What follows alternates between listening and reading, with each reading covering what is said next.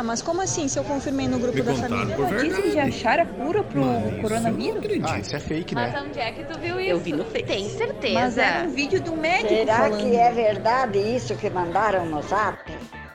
Checagem da Hora, agência da hora no combate à desinformação. As máscaras dificultam a leitura labial que serve para pessoas com dificuldades auditivas ou de fala?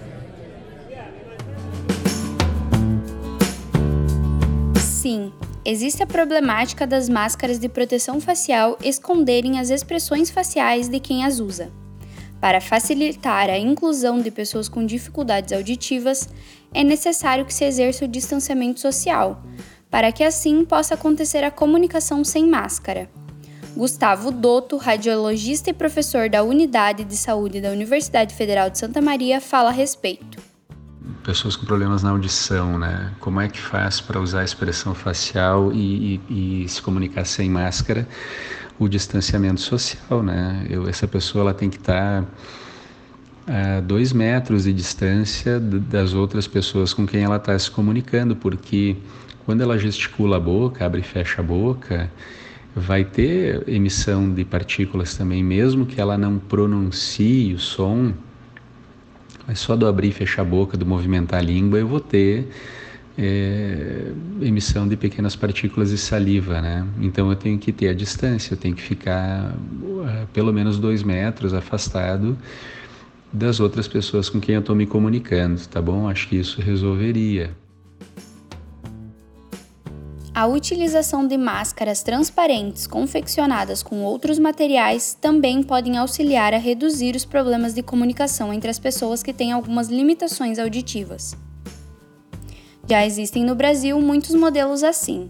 São máscaras de proteção com estrutura similar aos modelos comuns de pano ou descartáveis, porém com a parte frontal fabricada com material transparente. Sua utilização é normal, sem qualquer modificação. Existem modelos em algodão que têm na região da boca uma lâmina transparente, podendo ser inclusive com um filme plástico anti-embaçante.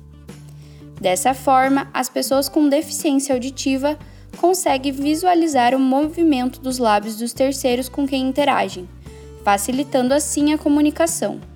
Lembrando que, independente de que máscara for usada, ela deve ser do tamanho certo, porque é importante não mexer nela com a sua mão antes de ser devidamente higienizada.